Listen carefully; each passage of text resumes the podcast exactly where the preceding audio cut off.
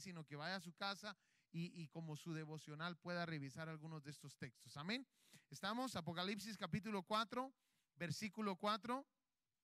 Y alrededor del trono había 24 tronos y vi sentados en los tronos a 24 ancianos, vestidos de ropas blancas, con coronas de oro en sus cabezas.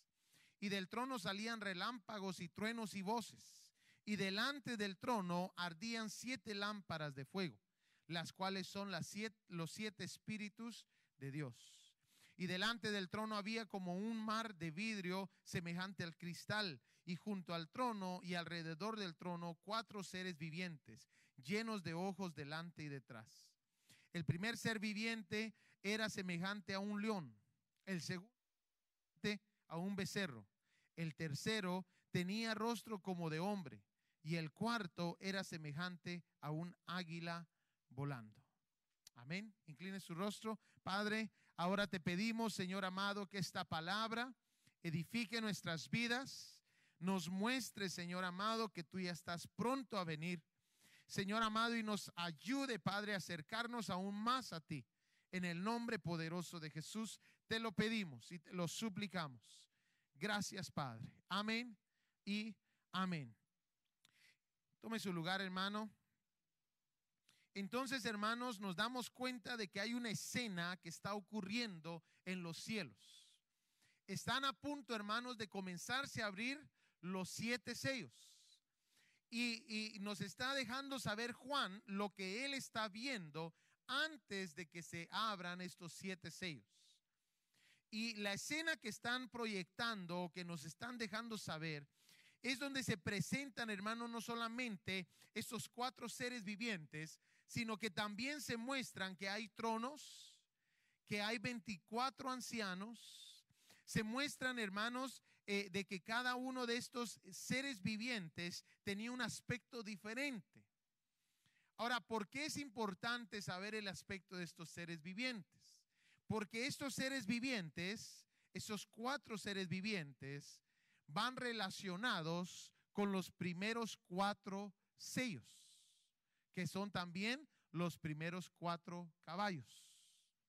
Entonces ahí vamos a comenzar, hermanos, esta escena se está dando lugar en el cielo y nos está dejando saber de estos cuatro seres. Y ahí es donde vamos a ver. Eh, vaya ahora conmigo al capítulo 6, versículo 1. Recuérdese por favor estos cuatro seres que vio Juan. Y ahora vamos a ir a los sellos y se va a dar cuenta que va a mencionar a cada uno de estos seres. Pero el día de hoy solo vamos a ver el primer sello, que tenemos suficiente para cubrir el día de hoy el primer sello, porque hay mucha información en la Biblia acerca de este primer sello. Lo tenemos, capítulo 6, versículo 1. Vi cuando el cordero Amén. Subraya la palabra cordero. Vi cuando el cordero abrió uno de los sellos. ¿Quién es el que está abriendo los sellos? El cordero de Dios. Muy importante saber esta información. Porque alguna gente cree que este personaje del primer sello es el mismo Cristo. Pero la palabra de Dios nos está dejando saber aquí claramente que el que está abriendo los sellos es el cordero. O sea que el que sale en el, en el caballo, el jinete que sale en el caballo no puede ser el cordero, porque el cordero está abriendo los sellos. Vamos a ver entonces quién es ese jinete en ese caballo. Mire lo que sigue diciendo. Y oí a uno de los cuatro seres vivientes. Aquí mencionan lo que leímos anteriormente. Decir como con voz de trueno. Ven y mira. Y miré, y he aquí un caballo blanco, y el que lo montaba tenía un arco, y le fue dada una corona, y salió venciendo y para vencer. Amén. Entonces, el primer ser viviente, dice aquí, comenzó a dar voces, ¿verdad? Y oí, versículo 1, a uno de los cuatro seres vivientes decir con voz de trueno, ven y mira. O sea que el ser viviente que había visto anteriormente es el que está presentando cada uno de estos sellos. Estos cuatro seres vivientes va a presentar cada uno de estos sellos. Y aquí le puse yo una figurita para que usted tenga una idea. Cada uno de estos seres vivientes, hermanos, eh, también están eh, eh, relacionados con los cuatro evangelios, con el evangelio de Mateo, el evangelio de Juan, de Marcos y de Lucas. Amén. Yo sé que ese no es el orden de los evangelios, no se preocupe, pero es la, la, figura, la foto que conseguí en la internet, por eso lo tuve que poner en ese orden. Amén. Entonces, miremos, el primer ser viviente presenta al primer sello. ¿Y cuál es ese sello? Un caballo blanco con un jinete que lo monta. Interesantemente, este jinete no trae flechas. Este jinete, hermanos, el primer sello del Apocalipsis, representa al mismo anticristo. ¿Por qué? Cuando usted se comienza a indagar un poco más de profundo, hermanos, en lo que es este personaje, en primer lugar, mucha de la gente piensa que este caballo blanco con este jinete es el mismo Cristo porque viene montado en caballo blanco. Pero hermanos, el caballo blanco solamente es simbólico a algo. El caballo blanco es simbólico a paz. Yo le quiero preguntar algo. ¿Cómo va a venir el anticristo? Hermano, él no va a venir haciendo guerra. Él va a venir pacíficamente. Usted lo va a ver conmigo en versos bíblicos. Otra razón, hermanos, por la cual creemos de que es el anticristo es porque la corona que se menciona ahí no es la misma corona que se le va a dar a Jesucristo o que se le, que se le vio a Jesucristo, eh, que vio Juan a Jesucristo en el Apocalipsis. Mire la corona que aparece aquí. Esta corona en griego es la palabra estéfanos. Esta corona solamente se le daba a alguien que salía venciendo y para vencer. Era la corona que se le daba a alguien en los Juegos Olímpicos. Era una corona, en griego se llama estéfanos, como estiqueta de realeza, premio en los Juegos Públicos o símbolo de honor. Era una corona victoriosa. Ahora, va relacionada esa corona, va relacionada con el versículo 2. Mire conmigo el versículo 2. Y miré, y he aquí un caballo blanco, y el que lo montaba tenía un arco, y le fue dada una corona, y salió venciendo y para vencer. ¿Se da cuenta cómo esa corona va relacionada con el título que le están dando a este personaje? Este personaje va a salir venciendo y para vencer. Y por eso traía esta corona, esta corona llamada Estéfanos. La corona de Jesucristo no es una corona Estéfanos. Mire por favor Apocalipsis 19:11. Aquí es donde comenzamos a diferenciar a estos dos personajes, a Jesucristo y a este personaje del caballo blanco que aparece en Apocalipsis 6. Mire Apocalipsis 19:11. ¿Lo tenemos? Entonces vi el cielo abierto y he aquí, aquí mire, otro caballo blanco.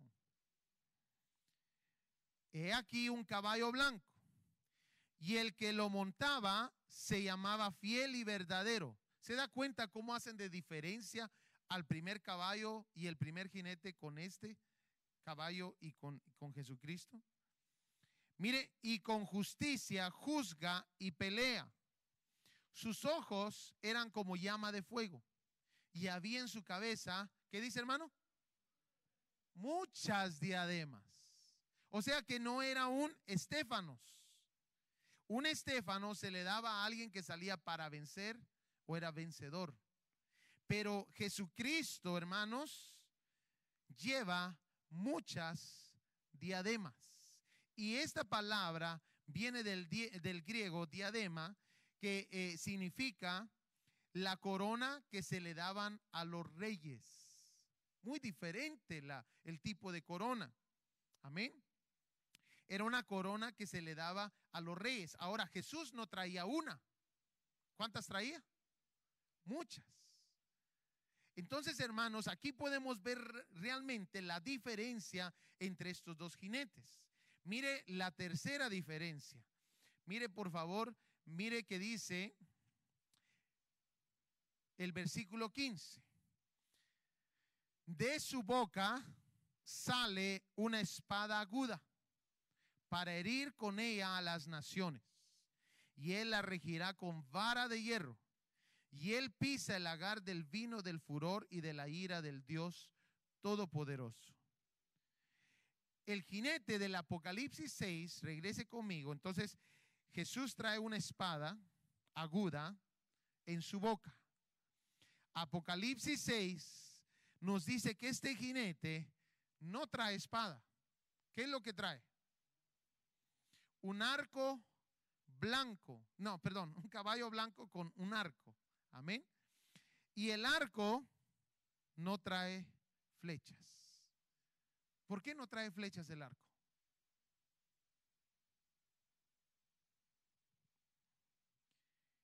El arco, ¿sí? No, no, no. El arco no trae flechas porque viene en son de paz. No va a necesitar. el arco tipifica autoridad. Le han dado autoridad a este personaje. Viene en caballo blanco porque viene en paz y no trae flechas porque viene en paz. Este personaje salió venciendo y para vencer. Este personaje nosotros lo conocemos como el anticristo. Dice Apocalipsis capítulo 17, versículo 12, que este personaje va a recibir el poder, va a recibir autoridad y, va, y vendrá en paz, hermanos. Él no va a tener que poner las cosas por la fuerza. Él va a venir en paz. No se sorprenda, hermano, que en cualquier momento usted va a comenzar a ver al anticristo en la televisión. Principalmente si se quedó a la tribulación. Amén. Porque nosotros creemos, hermanos, que eh, eh, eh, nosotros creemos en Ministerio Selim de que la iglesia, hermanos, se va antes de lo que es la tribulación. Pero hay gente que sí lo va a ver. Aló. Y no se sorprenda, hermanos, de que ya esté en un nivel político, porque este personaje va a ser una persona política. Mire lo que dice Apocalipsis 10, 17, versículo 12. Y los diez cuernos que has visto son diez reyes que aún no han recibido reino, pero por una hora recibirán autoridad como reyes juntamente con la bestia. Estos tienen un mismo propósito y entregarán su poder y su autoridad a quién?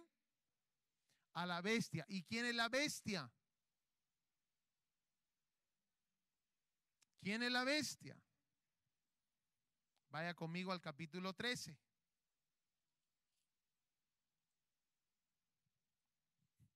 Capítulo 13 de Apocalipsis, versículo 1.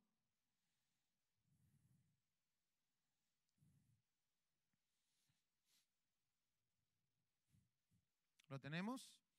Me paré sobre la arena del mar y vi subir del mar una bestia que tenía siete cabezas y diez cuernos y en sus cuernos diez diademas, los mismos personajes que vieron. ¿Se recuerda que diez personas, diez reyes le entregaban el poder a la bestia? Ahora está viendo Juan otra visión y la está viendo de distinta manera. Esta visión está viendo a una bestia, o sea, un gobierno, un reino, pero en sí es el mismo anticristo. Esta bestia es el mismo anticristo. ¿Cómo sabemos eso? Porque después aparece en el versículo 2 un dragón. El dragón es el mismo diablo. Amén. Está apuntando, ¿verdad? Y la bestia que vi era semejante, versículo 2, a un leopardo y sus pies como de oso y su boca como boca de león. Y el dragón le dio su poder y su trono y grande autoridad. El dragón es el mismo diablo. El dragón le va a dar la autoridad y poder. ¿A quién? a la bestia, al anticristo. Esta bestia, dice la palabra, que sube de dónde? Del mar. Aquí tenemos que apuntar y separar, porque hay dos bestias. Hay una bestia que sale del mar, este es el mismo anticristo, pero hay una bestia que sale de dónde? Versículo 11. Después vi otra bestia que subía de la tierra. Entonces, mire hermano, mire lo que va a ocurrir en este periodo de siete años. No sé, eh, yo no le puedo decir si va a ser al principio o va a ser en medio, pero yo creo más que todo que va a ser estas tres, estos tres personajes, va a ser a la mitad de los, de los siete años. Estos tres personajes, el diablo, la bestia que sale del mar, o sea, el anticristo, y también la bestia que sale de la tierra, o sea, el falso profeta, hermanos, van a gobernar esta tierra. ¿Cuántos se quieren quedar? No, diga que no, hermano, por favor, para que salga en el video que no se quieren quedar. Entonces, hermano, miremos todo lo que va a hacer este personaje, porque al principio, hermanos, probablemente no salga con estos dos, no salgan, no salga esta trinidad, porque va a ser una trinidad satánica aquí en la tierra. Una trinidad satánica. Se, está, se, se va a formar la trinidad satánica aquí en la tierra, hermanos. Mire, ahorita dice la palabra del Señor de que el diablo gobierna los aires. El diablo no está gobernando, no ha bajado todavía a la tierra. Está gobernando en los aires. Pero dice un versículo, no, no, no lo tengo ahorita en la mente, pero dice un versículo, hermanos, de que hay de los moradores de la tierra. ¿Ha visto usted ese versículo? Porque Satanás ha descendido a la tierra. Hermano, viene un momento, hermanos, donde va a estar la mera Trinidad satánica gobernando esta tierra. Y eso es lo que vamos a hablar el día de hoy. ¿Cuál es la agenda de este personaje. En primer lugar, este personaje dijimos que va a venir en son de paz. Amén. No se preocupe, no tengo foto de quién va a ser. Amén. Por eso le puse ahí una silueta. Apocalipsis 12:12. 12. Miremoslo para que eh, nos quede ahí en nuestras notas. Amén. Apocalipsis 12:12. 12. Por lo cual alegraos cielos y los que moráis en ellos. Ay de los moradores de la tierra y del mar, porque el diablo ha descendido a vosotros con gran ira, sabiendo que tiene poco tiempo. ¿Qué le parece, hermano? ¿Se da cuenta cómo todo se está ensamblando? Porque la palabra de Dios, hermanos, así es. Amén. Entonces miremos ahora un poquito de lo que va a ser la agenda de este personaje. De este personaje estamos solo hablando ahorita del anticristo. No estamos hablando del falso profeta. El falso profeta va a venir a complementar las cosas que el anticristo está haciendo, eh, va a comenzar a hacer. Y ya se está moviendo el espíritu del anticristo. Entonces miremos la primera cosa. Va a tomar el reino. ¿Y cómo lo va a tomar? Miremos en, Daniel, perdón, capítulo 11, Daniel capítulo 11, miremos cómo va a tomar el reino o los reinos, si se puede decir. Daniel 11, 21.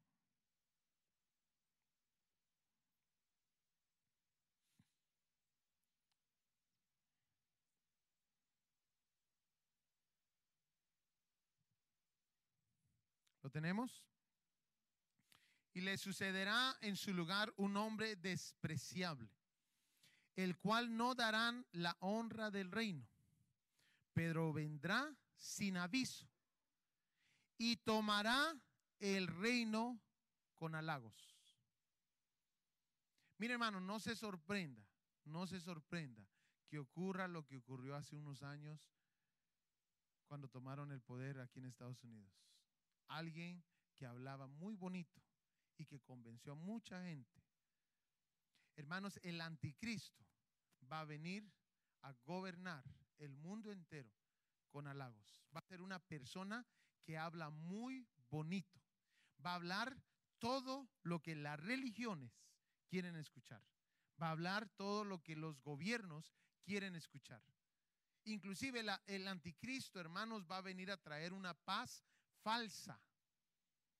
Los primeros tres años y medio va a venir a traer una paz falsa donde la gente se iba a creer estamos en los mejores tiempos de la tierra. Es una paz falsa que va a traer. Aparte de eso, hermanos, se va a sentar en el templo. O sea, que esa es una de las señales que nosotros tenemos que estar bien listos. Porque para que se siente en el templo, tiene que existir un templo. Ahorita no existe el tercer templo. Hermanos, esa es una de las señales que usted tiene que estar bien listo a ver en la televisión. Cuando se comience a anunciar que el tercer templo se inauguró. ¿Por qué, hermanos? Porque quiere decir que en poco tiempo el anticristo va a estar tomando el lugar ahí en el templo y hacerse pasar por Dios.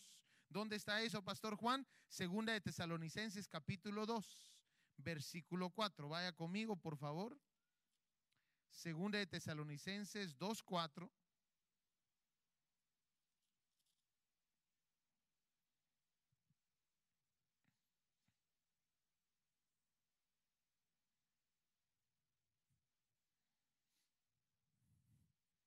¿Lo tenemos?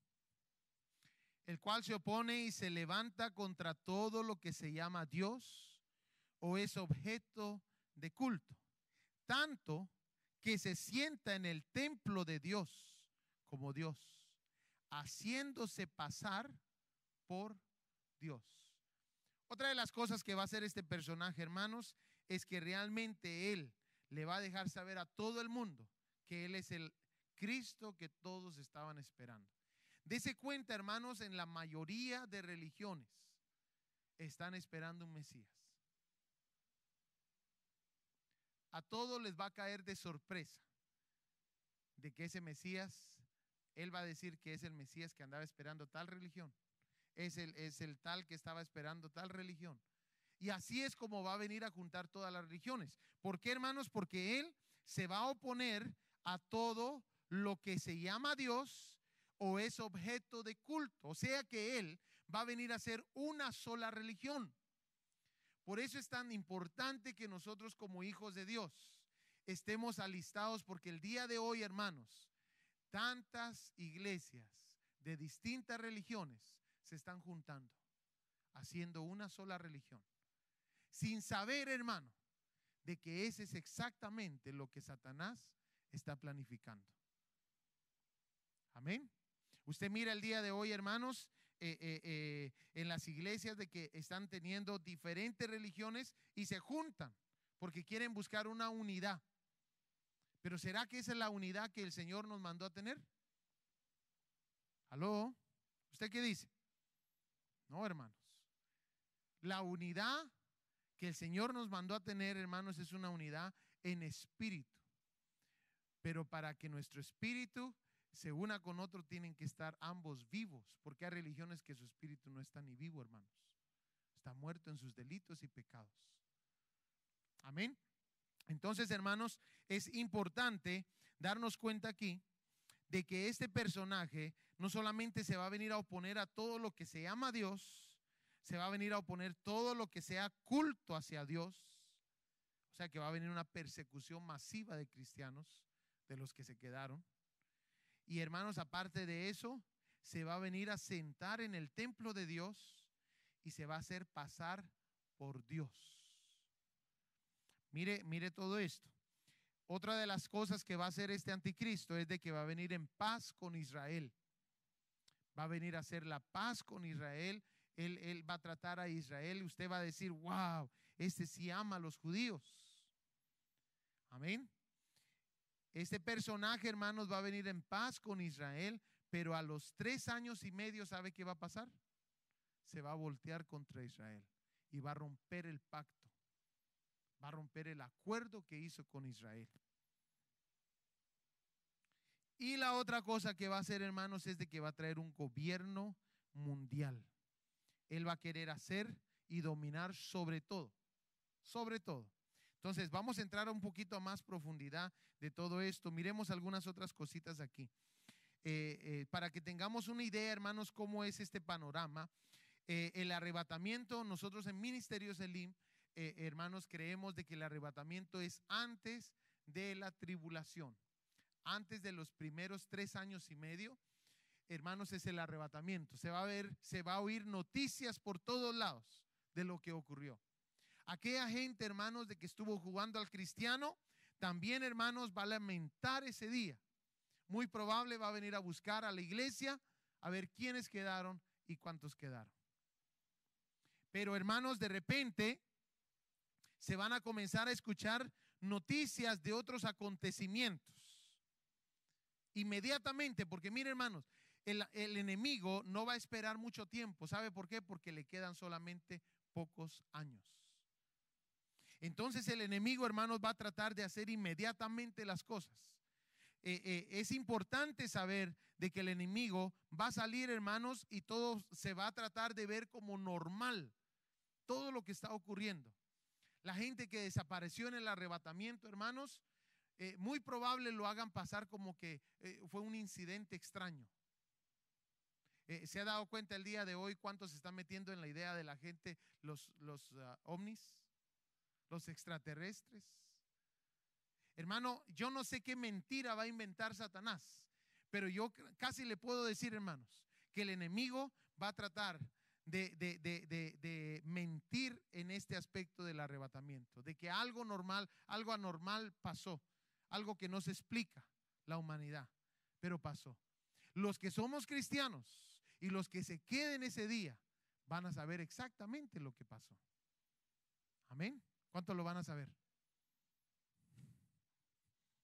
Nadie quiere levantar la mano. ¿Por qué será? Entonces, hermanos, démonos cuenta que dice que este personaje ahora, mire cómo va a entrar. Y después del pacto con él, engañará y subirá y saldrá vencedor con poca gente. ¿Se da cuenta cómo todo está enlazándose lo que decía Apocalipsis? Ahora estamos viendo otro verso en Daniel donde nos dice, hermanos, que también va a salir vencedor este personaje, pero va a salir vencedor con poquita gente. No va a necesitar mucha gente para ser vencedor. Interesante, ¿verdad? Pero aparte de eso, hermanos, eh, este personaje eh, no solamente eh, eh, va a salir vencedor, sino que dése cuenta la palabra pacto. ¿Sabe, sabe, hermanos, algo que está siendo atacado el día de hoy es esa palabra misma, pacto. La gente ya no se casa para no tener pacto con alguien, o la gente rompe el pacto, o el pacto perdió su valor para alguna gente. ¿Sabe por qué, hermanos? Porque eso está en la agenda del anticristo. El que el pacto sea desvalorado. ¿Por qué? Porque eso es lo que él va a usar. Inclusive dice un versículo de la Biblia, aquí en Daniel, vaya conmigo a Daniel rapidito, dice que él se va a entender con los que rompan el pacto. O sea, hermano, él se va a poner de acuerdo con la gente que no tiene interés en lo que es el pacto. Mire por favor el capítulo 11, versículo 30. Dese cuenta, hermano, mire, quiero dejarle bien claro, hermanos, en la agenda del anticristo está que el pacto, cualquier tipo de pacto, sea desvalorado, no tenga importancia. El día de hoy se ha metido tanto a la idea ya no te cases. De todos modos, en unos años se separan. Se ha perdido el valor de lo que es el pacto matrimonial. Se ha perdido el valor de lo que es la palabra. Antes, hermanos, en nuestros tiempos, eh, hace tiempo, ¿verdad? Hermanos, usted, usted podía hablar con alguien y darle su palabra de algo. hermanos, se cumplía la palabra, ¿sí o no? El día de hoy le da la palabra a alguien de algo, hermanos, ¿y qué pasa? Tiene que firmar varios papeles, ¿verdad? Para que le crean. ¿Sí o no? y con dinero enfrente, hermano. Si no, no le creen nada. Mire, hermano, entonces, mire lo que dice aquí, capítulo 11, versículo 30. ¿Lo tiene? Porque vendrá contra él naves de Kitim, y él se contristará y volverá y se enojará contra el pacto santo y hará según su voluntad. Volverá pues y se entenderá. Mire, hermano, y se entenderá con los que abandonen el santo pacto. En esos tiempos, hermanos, cuando este anticristo salga, va a haber mucha gente que va a abandonar los caminos de Dios. Porque ellos realmente, miren, estuvieron solamente calentando sillas en la iglesia. Y, se, y van a abandonar, van a abandonar los caminos de Dios y se, va a se van a entender con el mismo anticristo. Si el día de hoy, hermanos, eh, ya en ciertas iglesias eh, los asuntos del Espíritu Santo los miran extraños, hermanos. ¿Aló? ¿Sí o no? En ciertas iglesias, hermanos, apagan al Espíritu Santo. ¿Se puede imaginar en estos tiempos, hermanos? Cuando la gente se comience a, abandonar el santo pacto, yo le aseguro, hermanos, de que va a haber una persecución para aquellos que todavía traten de mantener, eh, eh, mantenerse fieles en el tiempo de tribulación, porque va a haber un grupo, lo vamos a ver también. Va a haber un grupo, hermanos, que se quedaron y ese grupito va a tratar de mantenerse fiel con el Señor, no doblar sus rodillas. Amén. Este personaje, el anticristo, va a ser una persona política, pero va a ser una persona pacífica. Amén. Le van a, a él le van a entregar el poder. Él no va a tener que pelear nada. Se lo van a entregar. Y esto va a ocurrir, hermanos, los primeros tres años y medio. A la mitad de los siete años de tribulación, la segunda parte es conocida como la gran tribulación. Y a esa mitad, hermanos, es cuando nosotros creemos de que viene el falso profeta y, vienen a, ocurrir muchas otras cosas. La primera parte de los tres años, perdón, la primera parte de los siete años, el anticristo va a estar, hermanos, en paz con Israel, va a estar eh, eh, haciendo, eh, manejando toda su agenda a lo que ya vimos. Amén. A ver cómo es de que Él se va a sentar en el templo de Dios y todo lo demás que mencionamos. Y le sucederá en su lugar un hombre despreciable al cual no darán la honra del reino, pero vendrá sin aviso y tomará el reino con halagos. Eso ya lo vimos, ¿verdad? También vimos este versículo y los diez cuernos que has visto son diez reyes que aún no han recibido reino pero por una hora recibirán autoridad como reyes juntamente con la bestia. Estos tienen un mismo propósito y entregarán su poder y su autoridad a la bestia. Amén. Miremos un poquito de la nacionalidad del anticristo. ¿De qué nación va a ser? ¿Qué dice la Biblia? Amén. Vaya conmigo rápidamente, por favor, a lo que es Daniel capítulo 11 versículo 37. Es muy probable de que este anticristo vaya a tener sangre judía. Algunos teólogos creen de que también va a ser eh, eh, musulmán. Algunos teólogos creen eso. y, tienen algunos versículos eh, que, confirman esa, teoría. Ah, ahora, yo le voy a decir por qué es de que yo en lo personal creo de que va a tener sangre judía. Mire lo que dice Daniel capítulo 11, versículo 37. Mire lo que dice, del Dios de sus padres no hará caso, ni del amor de las mujeres, ni respetará a Dios alguno, porque sobre todo se engrandecerá mas honrará en su lugar. Y mire cómo dice ahí, al Dios con D pequeña, al Dios de las fortalezas, Dios que sus padres no conocieron, lo honrará con oro y plata, con piedras preciosas y con cosas de gran precio. Entonces, muy probable el anticristo vaya a tener sangre judía. ¿Por qué? Porque está diciendo que al Dios de sus padres no va a reconocer. Y la palabra Dios aparece con D grande. Más bien va a reconocer al Dios de las fortalezas y aparece la palabra con D pequeña. Entonces es muy probable que vaya a tener sangre judía. Otra cosa importante es de que es muy probable que vaya a ser de la tribu de Dan. ¿Por qué? Vaya conmigo a Génesis 49, 16. Génesis 49, 16.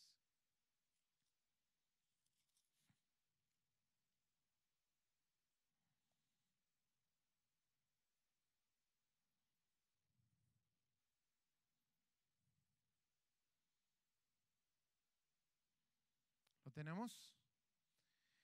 Dan juzgará a su pueblo. Es una profecía que le están dando eh, Jacob a sus hijos.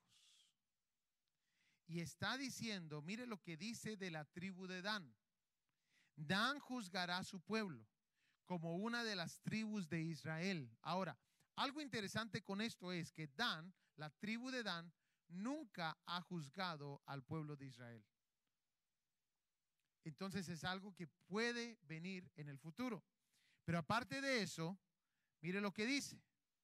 Será Adán, versículo 17, serpiente junto al camino, víbora junto a la senda, que muerde los talones del caballo y hace caer hacia atrás al jinete. Entonces, hermanos, muy probable el anticristo venga de esta tribu de Dan. ¿Y sabe qué? Algo interesante de la tribu de Dan, que en los 144 mil que aparecen en, en, lo que es Apocalipsis, le voy a dar el verso, pero no lo vamos a ver, Apocalipsis 7, 4 al 8, aparecen las tribus. Y algo interesante que ocurre es que no mencionan a la tribu de Dan. La tribu de Dan es quitada de esa lista. ¿Por qué será? Entonces, por eso, hermanos, es muy probable que el anticristo va a tener eh, sangre judía, pero aparte de eso, muy probable que venga de esta tribu. La tribu de Dan nunca ha juzgado a Israel, pero es muy probable que vaya a ser en el último tiempo. Aparte de eso, lo llaman serpiente y lo llaman víbora. ¿Se puede imaginar Adán cuando estaba recibiendo esta profecía de su padre? ¿A cuánto les gustaría que le llamaran serpiente y víbora? Interesante, ¿verdad?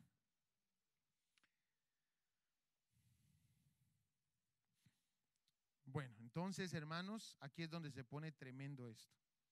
Porque en Apocalipsis 13.1 aparece eh, esta misma eh, figura de este anticristo. Vayamos ahí a Apocalipsis 13.1. Aparece esta misma figura, hermanos, pero ahora nos están hablando de la Trinidad satánica. Desde en el capítulo 13. Inclusive, es interesante porque fíjese de que ah, una de las cosas que tiene que haber en el templo para que el templo sea inaugurado. Mire qué interesante esto, hermanos. Para que el templo sea inaugurado, tenía que bajar fuego del cielo. Si no baja fuego del cielo, el templo no era inaugurado. Y e interesantemente, hermanos, en el capítulo 13, versículo 11, nos hablan de una bestia que va a ser el falso profeta. Y este falso profeta va a tener la autoridad y el poder para hacer descender fuego del cielo. ¿No le parece curioso eso, hermanos? Mire por favor el versículo 13. Capítulo 13, versículo 13. También hace grandes señales. Están hablando del falso profeta. Hacen grandes señales de tal manera que aún hace descender. ¿Qué hace descender? Fuego del cielo a la tierra, delante de los hombres. Este falso profeta es, hermanos, el que en el versículo 18, mire por favor el versículo 18, He aquí hay sabiduría. El que tiene entendimiento, cuenta el número de la bestia, pues es número de hombre, y su número es 666. El que va a poner este número, hermanos, va a ser el falso profeta.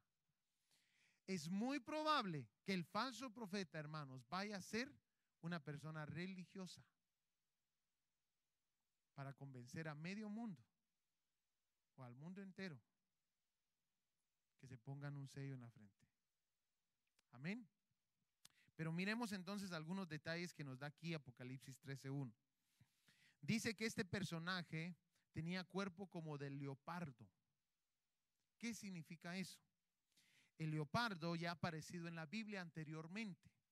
El leopardo apareció en la palabra de Dios en Daniel capítulo 7, versículo 6. No lo vamos a ver.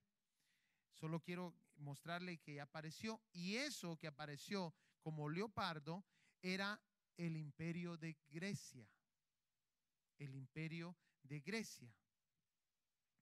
Y ese imperio de Grecia tenía la fama de destruir a sus enemigos desde muy lejos.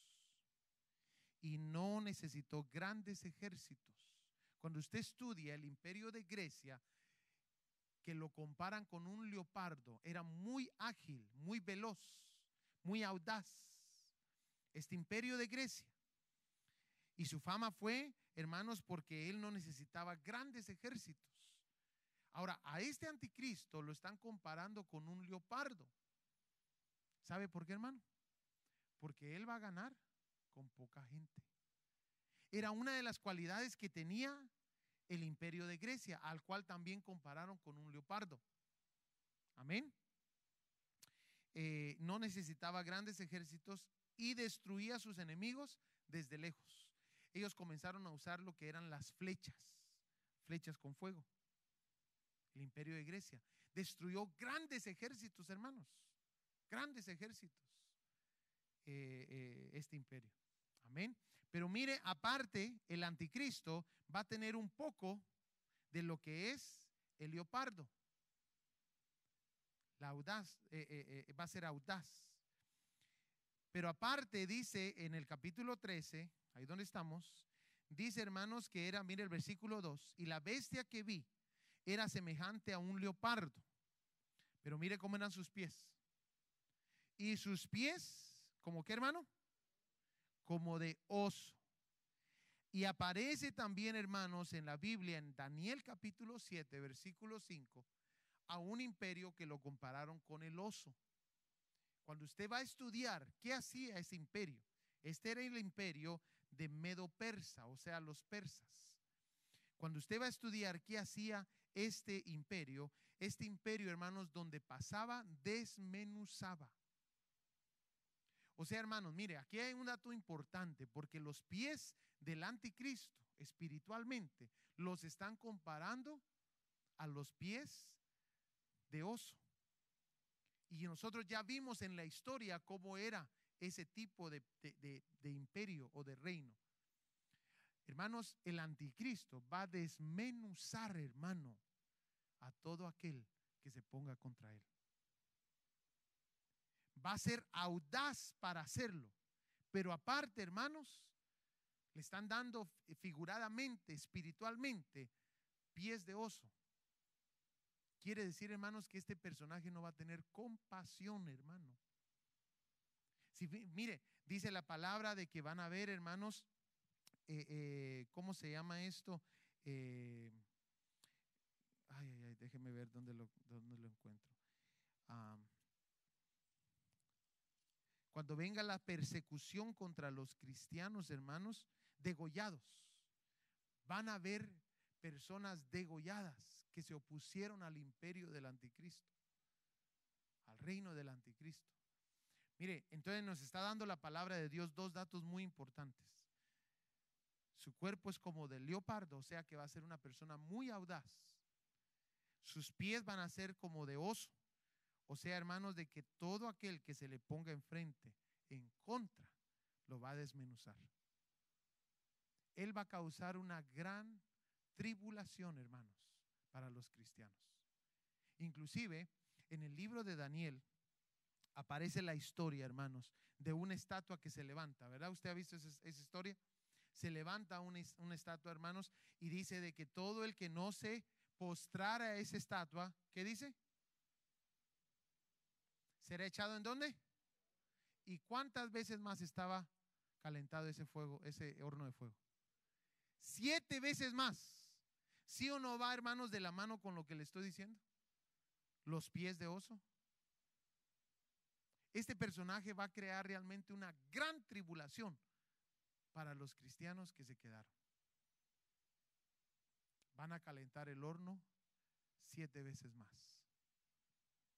Amén. Pero mire el otro. Aparte de que tiene pies de oso, en lo espiritual, figurativamente, cuerpo de leopardo, o sea que va a ser audaz, va a desmenuzar con sus pies, pero dice que va a tener o que tiene boca de león. Mírelo ahí conmigo en el capítulo 13. Y la bestia que vi era semejante a un leopardo y sus pies como de oso y su boca como boca de león. ¿Qué significa eso? Que esa persona va a tener autoridad. Autoridad. Amén. Las consecuencias de su salida de este personaje va a traer confusión a mucha gente. Va a hacer guerra contra los santos se le dio autoridad sobre toda tribu, pueblo, lengua y nación. Versículo 7. Mire por favor lo que dice. Y se le permitió hacer guerra contra los santos. Lo, que, lo mismo que le estoy diciendo. Va a venir una gran persecución, hermanos, contra los santos, contra los que se quedaron. Y vencerlos, hermanos, los va a matar. Mucha gente va a morir. Mucha gente, hermanos, se va va a rechazar a Jesucristo por salvar a sus familias, por salvar sus vidas. Amén. También se le dio autoridad sobre toda tribu, sobre todo pueblo, lengua y nación.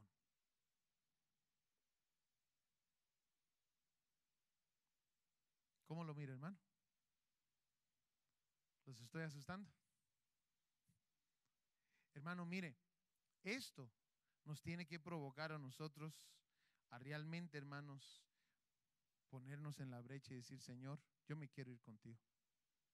No me quiero quedar. Y tengo que hacer lo que tengo que hacer para ponerme bien contigo, Señor. Porque usted se da cuenta aquí que dice, hermanos, que va a hacer guerra contra santos. O sea que sí va a haber gente que se va a quedar. Porque hay, hermanos, creencias que dicen, no, todos se van. No, hermano. Aquí claramente nos lo dice la palabra. Y se le permitió hacer guerra contra los santos. O sea que sí va a haber gente que se va a quedar. Creyente, hermanos. Que no se van a ir, que se les habló. Entonces, hermanos, vimos cada uno de estos puntos. Va a haber una persecución mundial contra cristianos que se hayan quedado. Dice la palabra en Mateo 24:10. Mire, vaya conmigo por favor, mire lo que dice ahí. Mateo 24:10.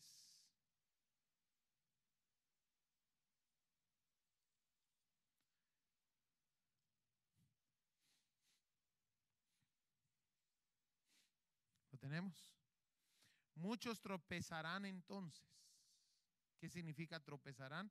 Que van a negar a Jesucristo que van a tropezar, que van a caer.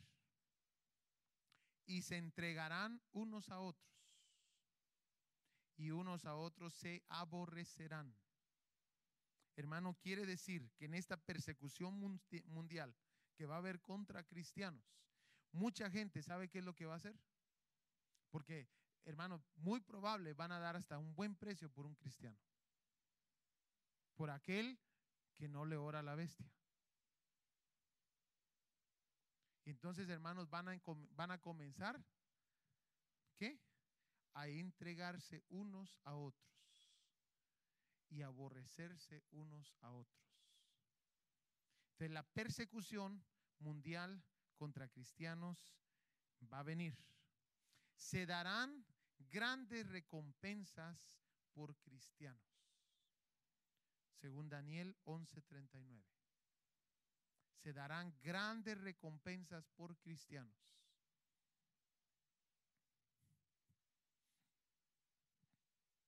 ¿Tenemos? Número dos, se opone contra todo lo que se llama Dios. ¿Por qué? Porque Él mismo se va a proclamar Dios en toda la tierra. La gente lo va a seguir por multitudes. Si el día de hoy, hermano, nosotros nos podemos dar cuenta cómo Satanás usa a la gente que no tiene a Cristo en su corazón. Usted lo puede ver en su trabajo, en una tienda, en cualquier cosa que usted haga. Pone un posting ahí, hermano, si usted mira cómo el diablo usa a la gente. Imagínese, hermano, en estos tiempos. Se opone contra todo lo que se llama Dios. La agenda del anticristo ha estado siendo trabajada ya. Ya se sacó la Biblia, ya se sacó las oraciones de las escuelas. Amén.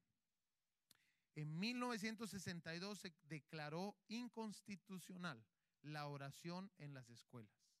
En 1963 la Biblia en las escuelas. Satanás y el anticristo vienen a ser solamente una religión. Por eso es muy popular el día de hoy el pensamiento ecumenismo.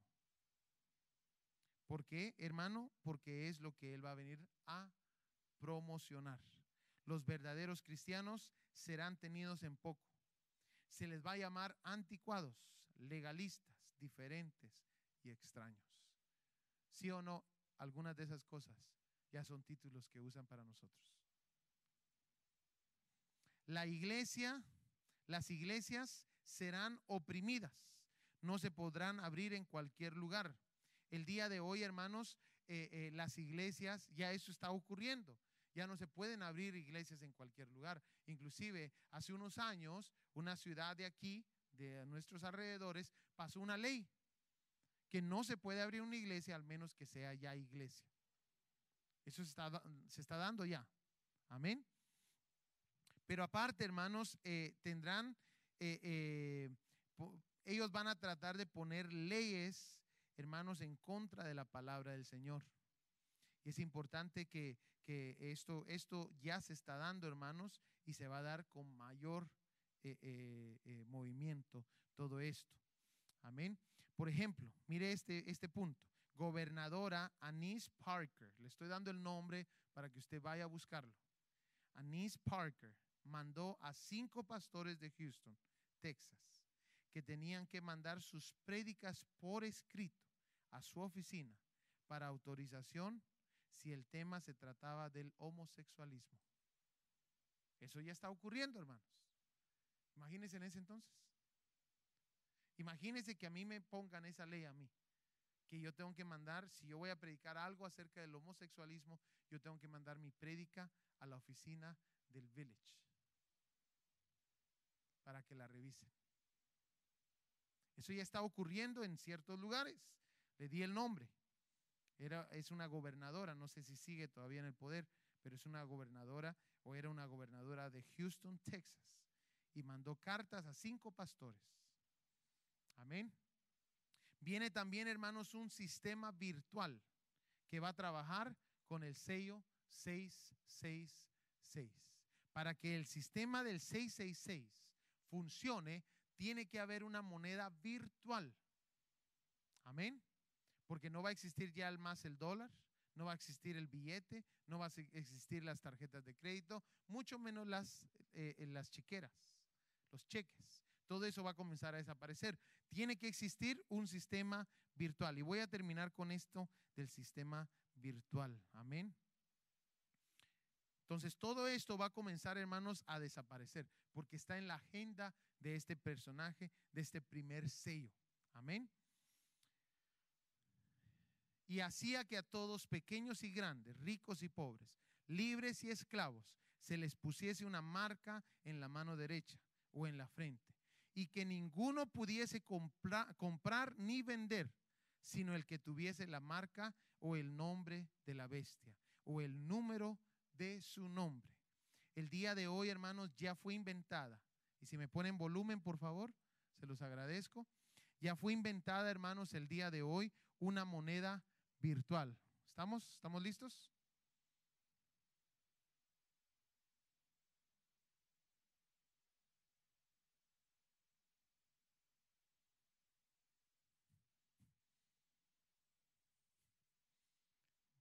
Volumen.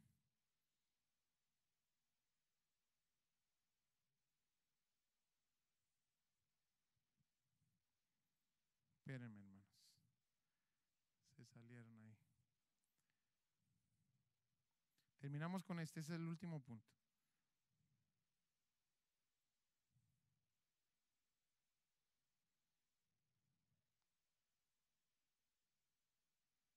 ¿Estamos listos?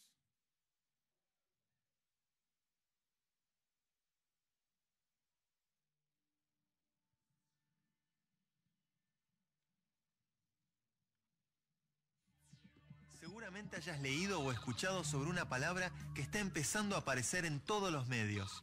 Bitcoin. El Bitcoin es una de las creaciones tecnológicas más revolucionarias de los últimos tiempos. Se trata de una moneda digital o criptomoneda que surgió de las redes y es independiente del control de gobiernos, estados o bancos. En todo el mundo, las monedas dependen de un banco central o un estado que controle su movimiento.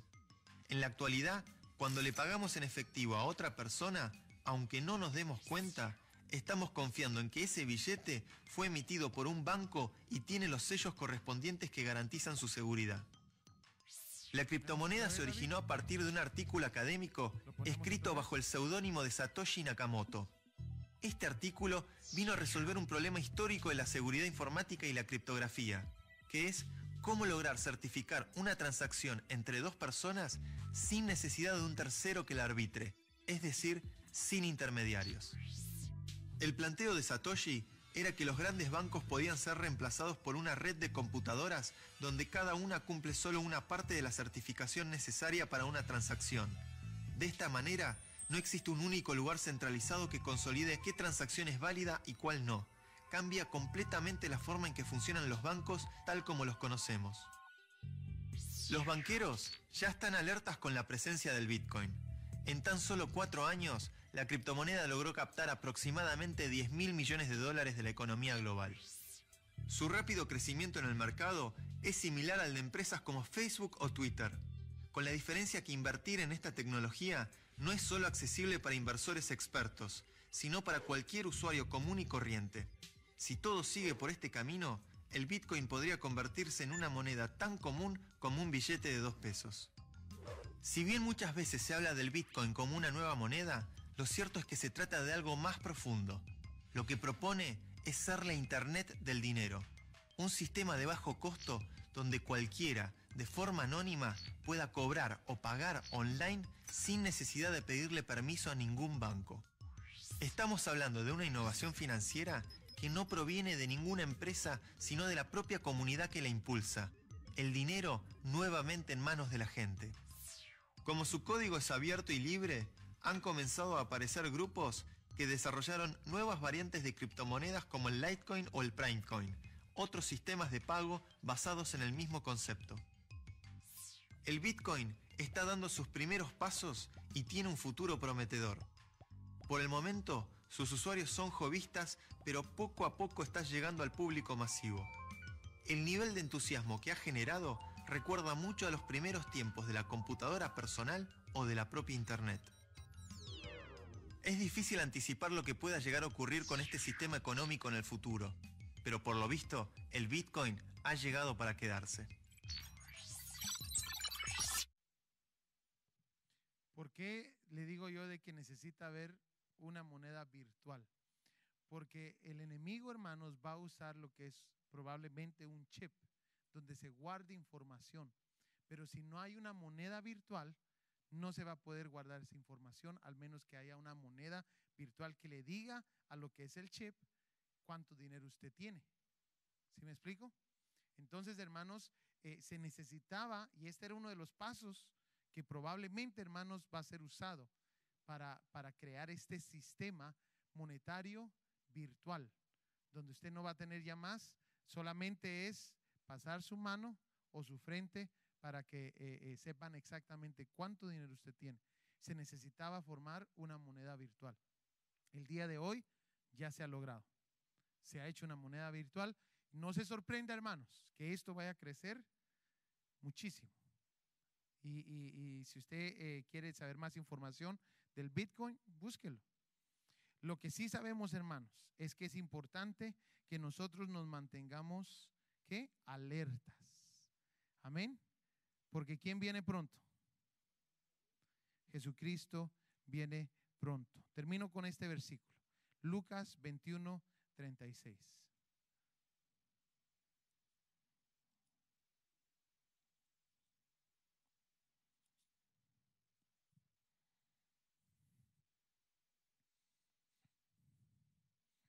¿Lo tenemos? Velad pues en todo tiempo, orando que seáis tenidos por dignos de escapar de todas estas cosas que vendrán y de estar en pie delante del Hijo del Hombre. Amén. Incline su rostro, por favor.